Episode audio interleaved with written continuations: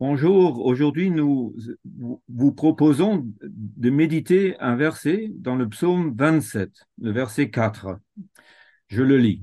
Je demande une seule chose au Seigneur, une chose que je désire de tout mon cœur, habiter tous les jours de ma vie dans la maison du Seigneur pour admirer la douceur du Seigneur et inspecter son palais. Oui, bonjour Mathias. Effectivement, le, psalmiste euh, veut contempler la douceur du Seigneur dans son temple. Mais finalement, qu'est-ce que c'est que cette douceur? Eh Bien, la version latine traduit plaisir du Seigneur. On peut aussi traduire suavité. La suavité, la douceur, c'est la beauté du Seigneur quand elle se communique à l'être humain qui vient le contempler. Ouais, je vois. Mais en fait, mais qu'est-ce qu'il y avait à contempler dans ce temple euh, à Jérusalem, euh, de Jérusalem? Il y avait euh, finalement, il y avait aucune image, aucune statue. C'était interdit par la loi donnée à, Israël. Exact. Tout à fait exact. Dans le temple, il n'y avait rien, pas d'image, pas de statue. Mais par contre, il y avait une liturgie, il y avait de la louange, il y avait de la musique, il y avait de l'adoration, il y avait des sacrifices. Et pas seulement d'animaux, aussi des sacrifices végétaux. Il y avait des enseignements, des remerciements pour les exaucements, des prières, évidemment, des demandes aussi de pardon, des demandes aussi pour être dirigé dans des choix de vie. Hmm, je vois. Il y avait donc une liturgie, j'ai dit, matin, midi et soir. Et assister à tout cela, c'était justement contempler la douceur du Seigneur. C'était se laisser imprégner par la douceur du Seigneur. D'accord, oui, oui, je comprends. Mais en fait, euh, du coup, euh, aujourd'hui, il n'y a plus de temple de Jérusalem. Euh, comment, comment dans, ces conditions, sans temple physique, il, il, serait possible de se laisser imprégner par cette douceur du Seigneur? Comment peut-on... Eric, Jésus a parlé de son propre corps comme d'un temple. Il faut pas hmm. l'oublier. Il s'est présenté lui-même aussi, justement, comme doux, doux et humble de cœur. Tu trouves ça dans Matthieu 11, verset 29-30. Et il nous propose une loi, il nous propose un joug, comme la Torah est un joug, mais il dit que ce joug qu'il nous propose, il est doux aussi. Déjà, le livre des Proverbes parlait des chemins du Seigneur comme étant des chemins de douceur. Proverbe 3, verset 17. La façon d'agir du Seigneur à notre égard et le chemin qu'il nous propose pour marcher avec lui, il est doux. Oui. Oui, c'est vrai, c'est vrai, effectivement. Euh, mais tu vois, cette douceur, euh, on peut se demander un truc, euh, Mathias, c'est comment peut-elle être efficace dans un monde de violence? Comment, tu vois, dans un monde où, où prédomine la loi du plus fort, comment cette douceur peut-elle être efficace, finalement? La douceur du Seigneur est une force dont nous n'avons aucune idée, avant qu'elle ne nous soit révélée par sa parole. Elle n'est ni plus ni moins que la force créatrice de l'univers. Hmm.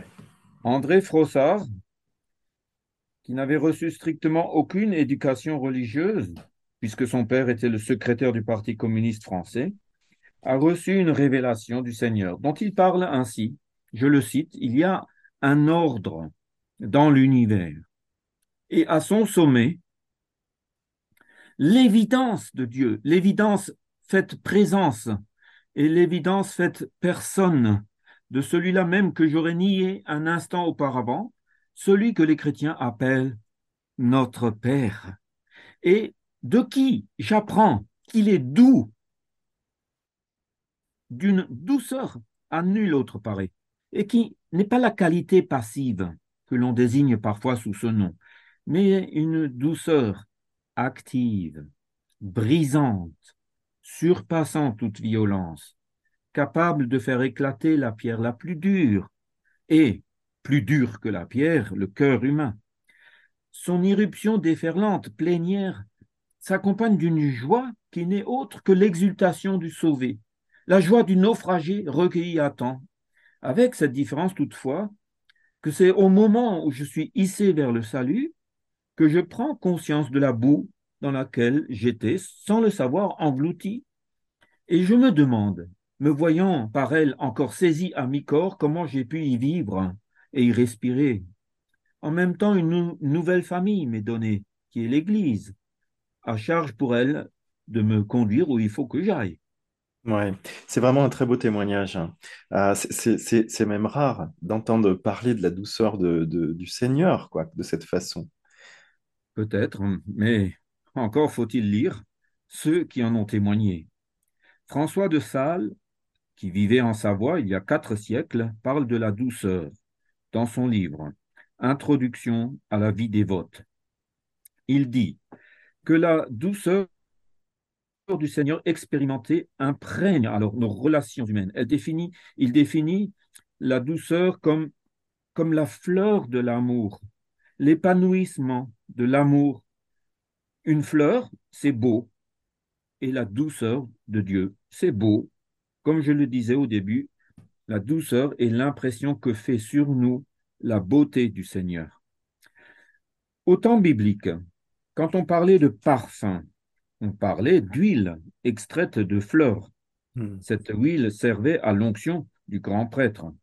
On- et on n'en versait pas qu'un petit peu, elle coulait de la tête jusqu'aux pieds. Une huile parfumée, c'est doux. Le Messie, c'est le mot qui désigne dans la Bible un homme qui a reçu une telle onction d'huile parfumée. Traduit en grec, Messie, ça donne Christ. Et ça donne aussi le mot chrétien. Un chrétien reçoit de Jésus l'onction qui descend depuis la tête de Jésus sur chacun des membres de son corps. Et cette onction est douce. Cette huile est le symbole de l'Esprit de Dieu. L'Esprit de Dieu était là quand le monde fut créé. Douceur et force sont réunies dans l'Esprit Saint. François de Sales dit que Dieu gouverne le monde avec douceur. Oui, il y a aussi cette formule qui, euh, qui, qui est, qui est belle également. Dieu presse, mais n'oppresse pas. La douceur n'est pas mollesse. Parce qu'en fait, il faut euh, évidemment lutter contre les vices, contre le mal, contre les injustices. Mais François de Sales explique qu'il faut le faire paisiblement. En fait, euh, ce, ce qui s'obtient par la force n'a aucune valeur durable. Oui, oui. Il dit même que ce qui s'obtient par coercition, c'est comme si ça n'existait pas. Et cela concerne nos relations avec les autres. Mais ce qui est intéressant chez François de Sales, c'est que la douceur, nous devons l'exercer aussi vis-à-vis de nous-mêmes. Souvent, nous sommes fâchés avec nous-mêmes. Nous avons fait une erreur, commis une faute, nous nous jugeons impardonnables. Par exemple, un chrétien qui s'est mis en colère peut développer une colère supplémentaire contre lui-même parce qu'il s'est mis en colère. Nous avons un combat spirituel à mener, c'est certain, mais pas dans la violence contre nous-mêmes. Notre Dieu est plein de douceur. C'est en douceur qu'il nous pardonne, qu'il nous sanctifie. Oui, en fait, euh, on peut dire qu'il nous sanctifie jusqu'à être parfait comme lui. Qu'en penses-tu?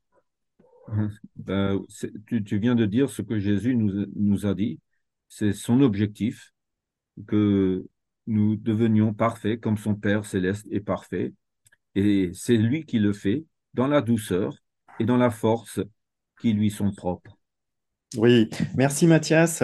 Soyez bénis, chers auditeurs, et à très très bientôt. Au revoir. Au revoir Mathias. Au revoir, Eric.